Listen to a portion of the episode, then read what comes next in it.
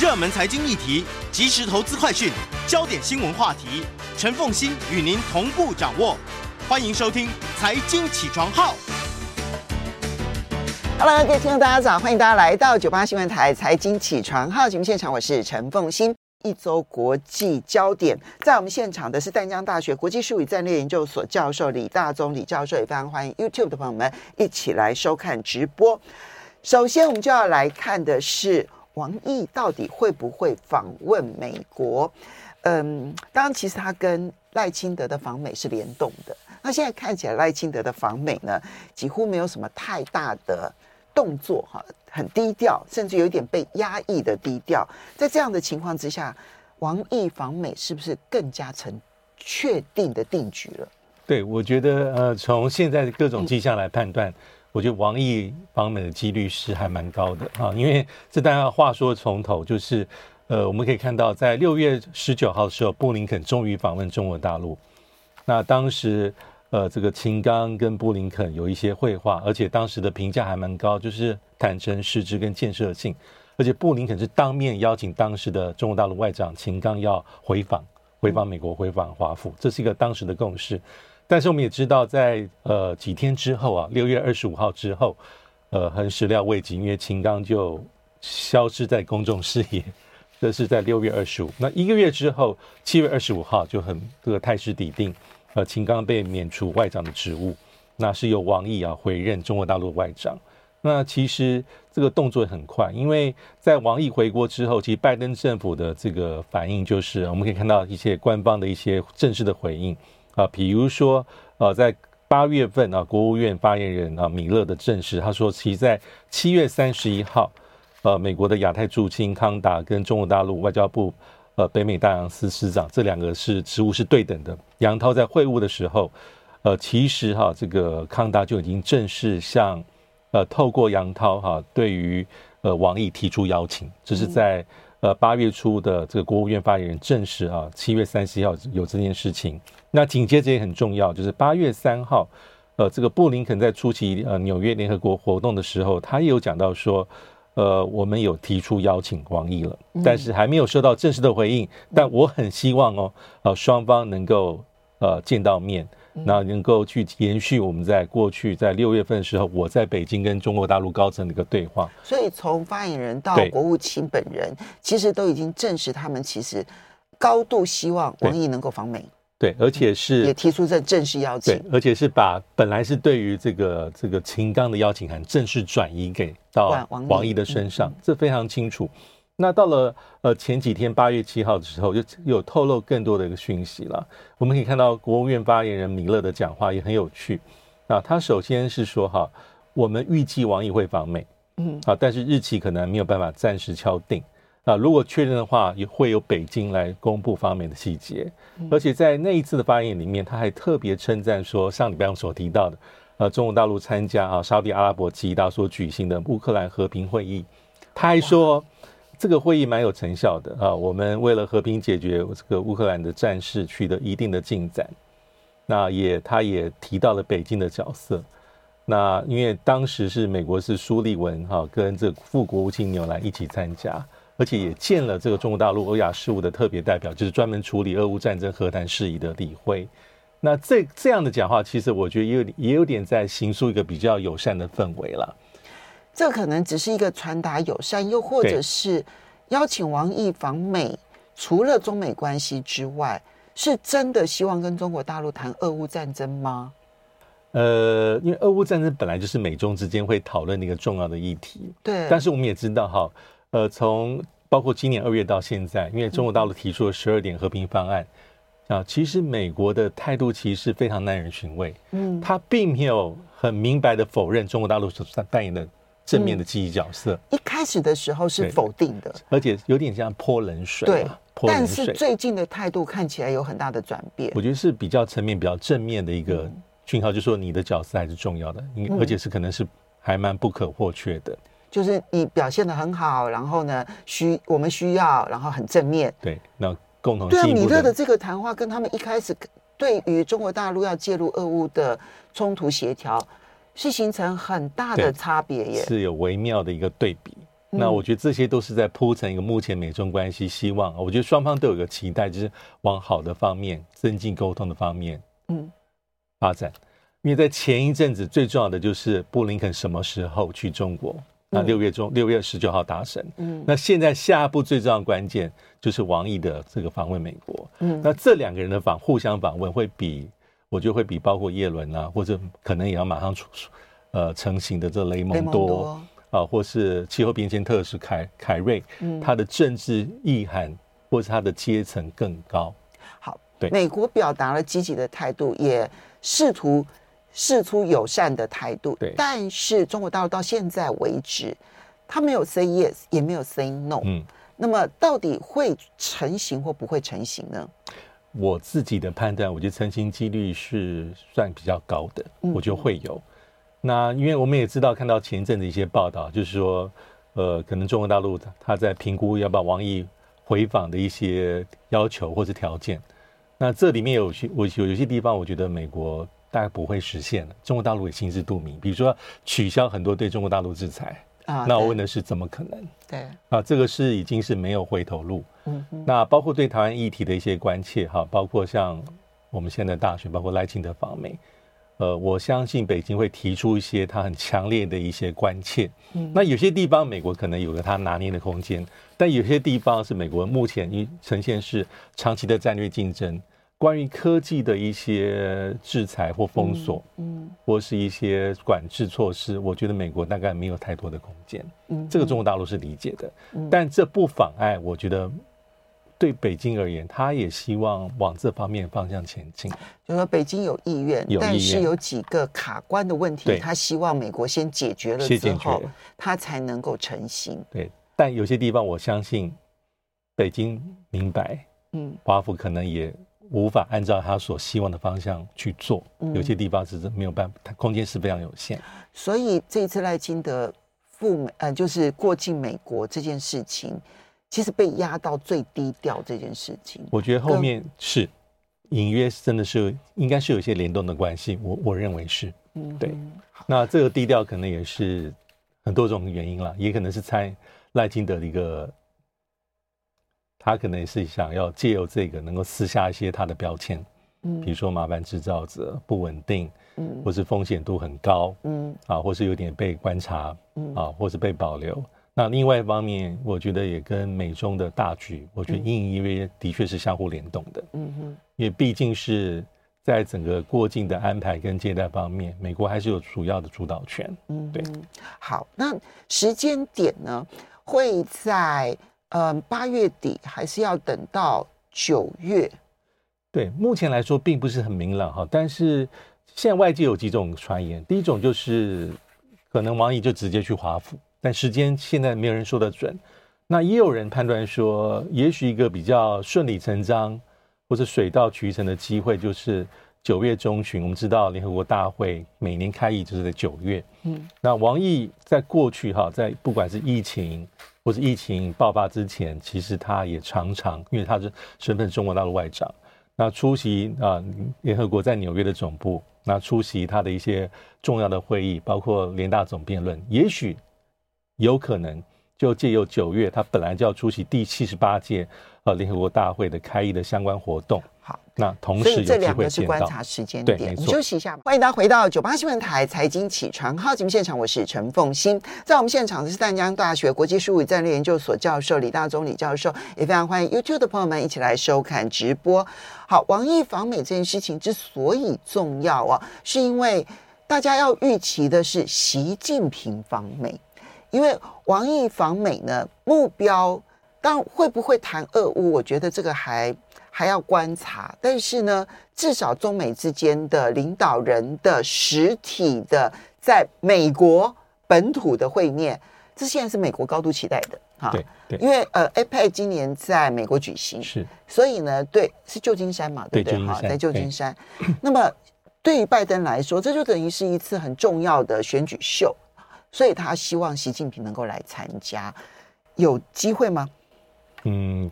这些哈所谓的拜习二 会，而且是在美国本土的举行啊，因为去年 G 团体是在巴厘岛，毕竟是在第三地，嗯，但都是透过国际的多边场合、多边场域。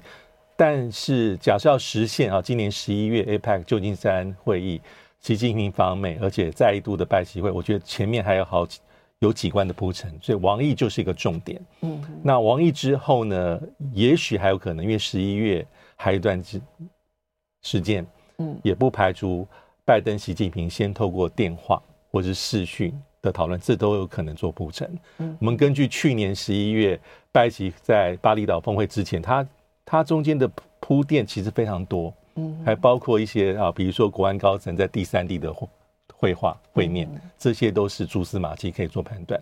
我认为，假设王毅能够去的话，实现拜习会在 APEC 的场域里面的几率是高的。OK，对，就一关卡一，一关连一关。嗯，所以现在如果说能够铺陈到习近平在年底的时候去参加 APEC 会议的话，大概中美之间。控管护栏到一定程度，这件事情可以预期，竞争还是会竞争，甚至于斗争还是会斗争，只是他必须要把护栏控管在一定程度。好，那接下来我们再来看的是王毅访问新加坡、马来西亚还有柬埔寨，因为这个牵涉到的是南海的局势，这跟我们上个礼拜讲菲律宾的仁爱礁的事情是有关系的。对，因为八月十号到十三号，我们知道啊，王毅才刚结束对新加坡、马来西亚、柬埔寨的三国访问。那这个行程是在八月九号的时候啊，中国大陆外交部所公布的，而且这三国其实、欸、这，这四个国家保密到家，事前没有任何讯息。其实这个以我觉得以中国大陆的做法，好像也不算太意外。对对，他都是压到最后非常确定之后，他公布。可是新加坡、马来西亚、柬埔寨也都没有任何 讯息。那通因为通常有时候可以看到中国大陆方假设有一些领导的人领导人的互访。双边的中国大陆会还会晚对方公布啊，对，对方先讲，那他比较后面再做证实。但不管如何，这三个国家目前来说对中国大陆还是非常非常关键。那他的第一站其实是新加坡哈，十号到十一号。当然，因为王毅去，大概应该是所有这些国家的高层。大概能见都见到，一网打尽啊！不管是李显荣总理啊、副总理兼外长黄群才啊、外交部长等等都见到。那双方谈了很多，那当然有些是很象征意义，代表说我很重视彼此的关系。那有些是比较实质的内容啊，比如说也敲敲定好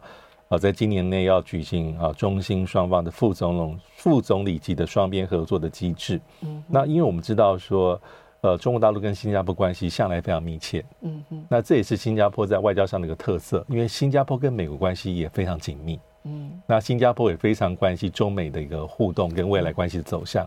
啊，所以我们可以看到最近两三年，就是新加坡高层官员包括领导者对于美中关系，他有很多的讲话，嗯，基本上都是希望不要脱钩，嗯，不要爆发那种意料之外的冲突，因为牵一发动全身。新加坡以及区域内的所有国家，没有一个能够置身于事外。这是新加坡很强烈的一个政策的一个主张。那他们是在九零年代建交。那从二零一三年起，其实中国大陆是连续九年是新加坡最大的贸易伙伴。同样的，新加坡也是在过去九年是中国大陆呃最大的新增投资来源国。所以双方的互动是非常非常紧密。而且习近平上任之后，哈，其实呃。他是在二零一零年啊庆祝中新建交二十周年，曾经当时是以副主席的身份，国家副主席身份访问新加坡。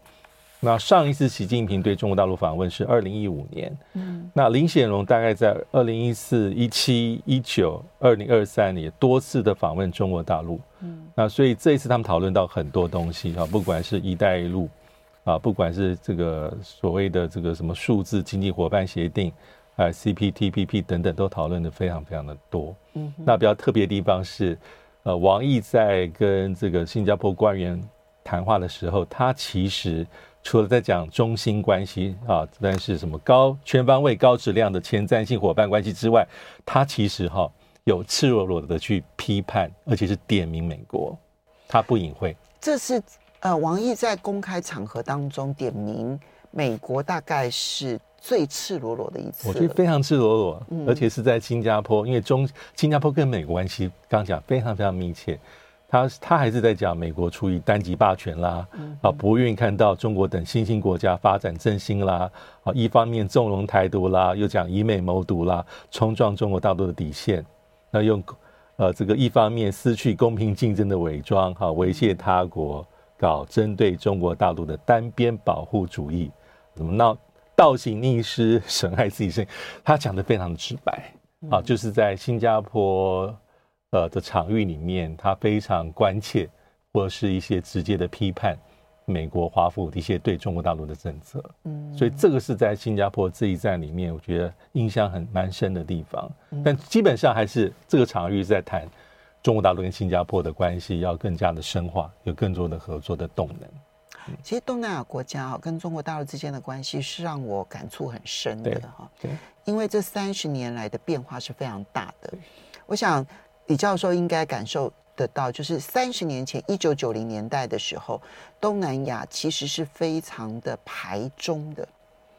那甚至于因此有一部分的排华。好，在一九九零年代的时候，其实反就是对于中国大陆有疑虑，然后呢排斥或者是反对，那或者是担忧，都是一九九零年代在东南亚的主轴。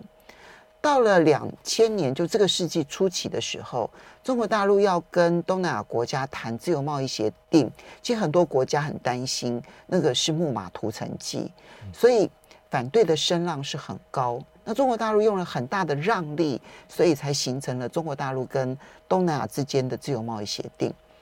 但是，我想大家应该可以感受到，现在的东南亚，当然除了美国去。拉拢的菲律宾现在在军事上面跟中国大陆有冲突之外，其他国家现在跟中国大陆之间的关系都是好的不能再好。所以三十年的变化，从年轻人的角度可能感受不深，可是我就是在上个世纪一九九零年代初期就多次的，就是元首出访的时候，我我就是随行的记者团，感受就会特别的强烈，嗯、跟现在的情势对比差太多。对。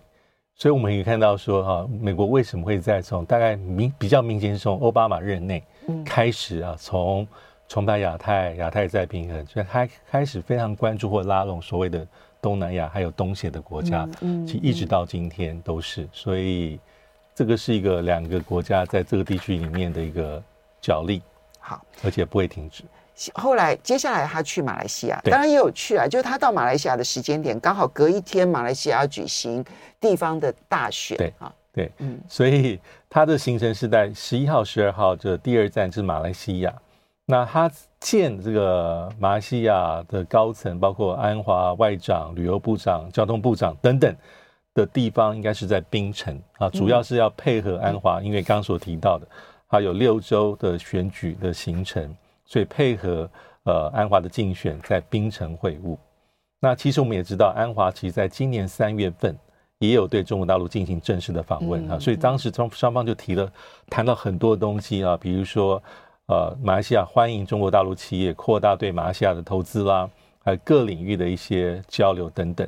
那同时还有一个地方蛮重要，就是呃王毅这次到访也是庆祝哈双方建立全面战略伙伴关系十周年。啊，因为，呃，这个是在应该是在二零一三年哈，马来西亚跟中国大陆建立全面战略伙伴关系。那至于建交是在一九七四年，呃的九月建交哈，今年应该是四十九年。那马来西亚跟中国大陆的关系还蛮密切的。那以经贸来看的话，呃，去年双边贸易额是两超过两千亿美金，而且成长百分之十五点三。那中国大陆是已经连续十四年是。呃，马来西亚的最大的贸易伙伴啊，这个呃非常重要。而且去年其实王毅啊也曾经用以外长的身份访问过马来西亚，嗯，所以高层的互动还实质各领域的交流啊，其实中国大陆跟马来西亚的关系也是呃北京非常重意重视的一个重点。嗯，还有一个所谓的呃这几年大家比较关切的叫做两国双元合作啊，就是在“一带一路”下面的计划，嗯啊，包括所谓的马来西亚。啊，马中的关丹产业园区是十年前成立了，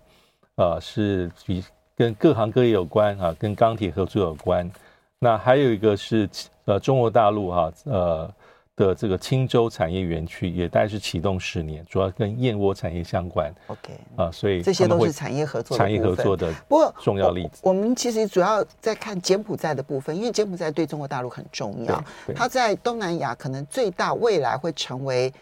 呃这个海上的基地的，其实就在柬埔寨的云壤，好云壤港口这件事情。而柬埔寨呢换首相的，换洪马内，洪马内呢是洪森的儿子哈。那洪马内的求学过程又非常的特别，因为洪马内呢，他是美国西点学校、西点军校毕业的，然后呢，英国的伦敦大学的是硕士吧，对不对？哈，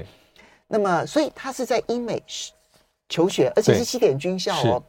所以怎么看王毅这一次跟侯马内的会面？呃，第三站柬埔寨的这个王毅的这个这个行程是非常非常关键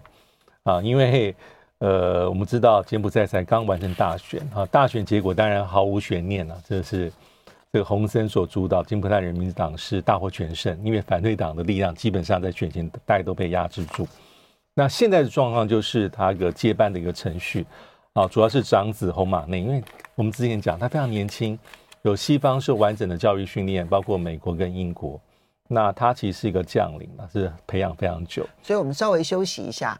看看这个柬埔寨的不同。欢迎大家回到九八新闻台财经起床号节目现场，我是陈凤欣，在我们现场的是丹江大学国际术语战略研究所教授李大宗李教授，也非常欢迎 YouTube 的朋友们一起收看直播。好，那么嗯。当然，现在洪马内嗯接柬埔寨的首相，这应该已经是定局了啦哈，因为柬埔寨的国王已经正式的任命洪马内来接这个首相。现在的关键点在于，他跟中国大陆之间会采取什么样子的态度，而他的西方受教育的背景，会在美国拉拢他的过程当中产生影响吗？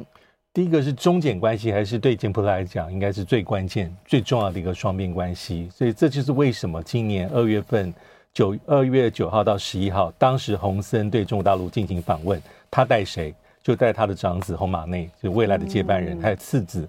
当时两个人身份都还是军事将领，因为洪马内虽然才四十五岁，但是他在今年挂了第四颗星星，是柬埔寨武装部队的副司令、陆军司令。他的次子啊，红马尼特呢，也才刚从国防情报局的局长出任柬埔寨的陆军副司令，是三星上将，年纪稍微轻一点，四十一岁，但是会带这两位儿子去中国大陆访问，代表说这个是后未来我的接班人。哎，这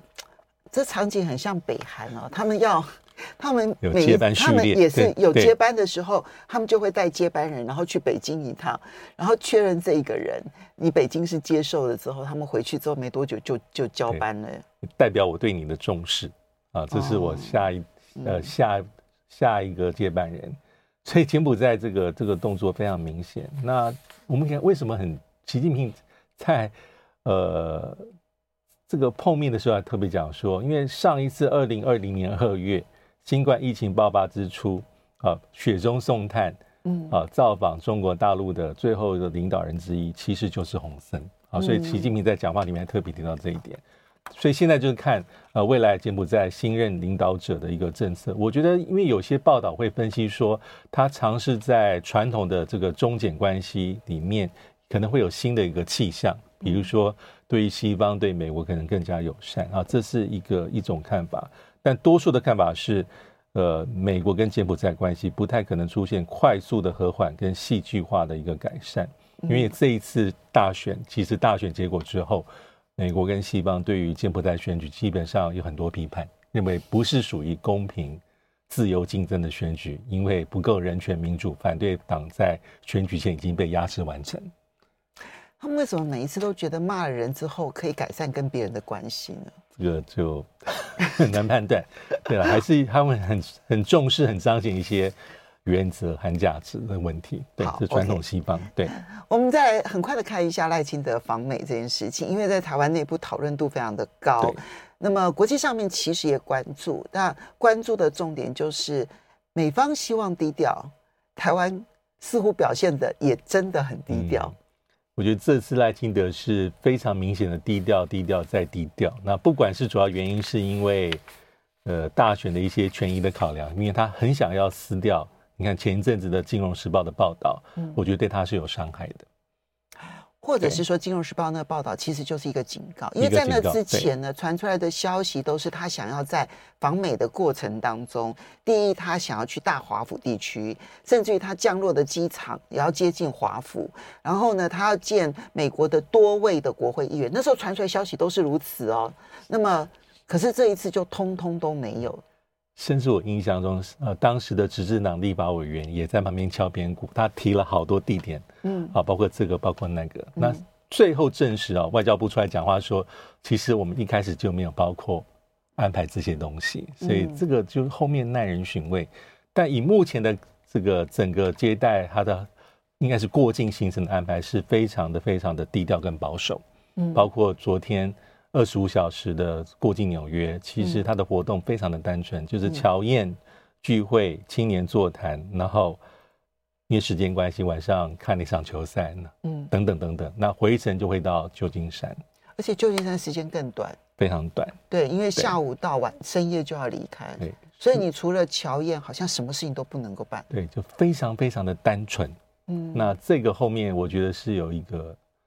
很复杂的因素在后面。那有美国的考量，因为美我相信美国，呃，当然是支持台湾，但是他不想在这个当头上横生一些波折。嗯，那对赖清德而言，自从上一次的事件啊之后，我觉得他也格外的谨慎小心了。嗯，因为这就是他的比较大的缺点，嗯，或是他比较大的软肋。对，就是如果美国不支持他，他的压力太大。他他他，所以这一次的整个感觉起来是。啊，就是以最后以这样的方法做呈现，他所谓的过境之旅，嗯，单纯化。其实，其实呢，我这个采访就是我们的元首、副元首过境的新闻啊，很多了这样，所以我就看到他说，这个里面就是处处压抑，而这个压抑绝对跟台湾自己配合美国的压抑是有关系的，是，所以。这就当然从这次事情之后，我就觉得王毅访问美国应该是确定了哈。好，不过我们来看一下西非尼日政变啊。那么他从七月二十六号，其实这政变从七月二十六号到现在，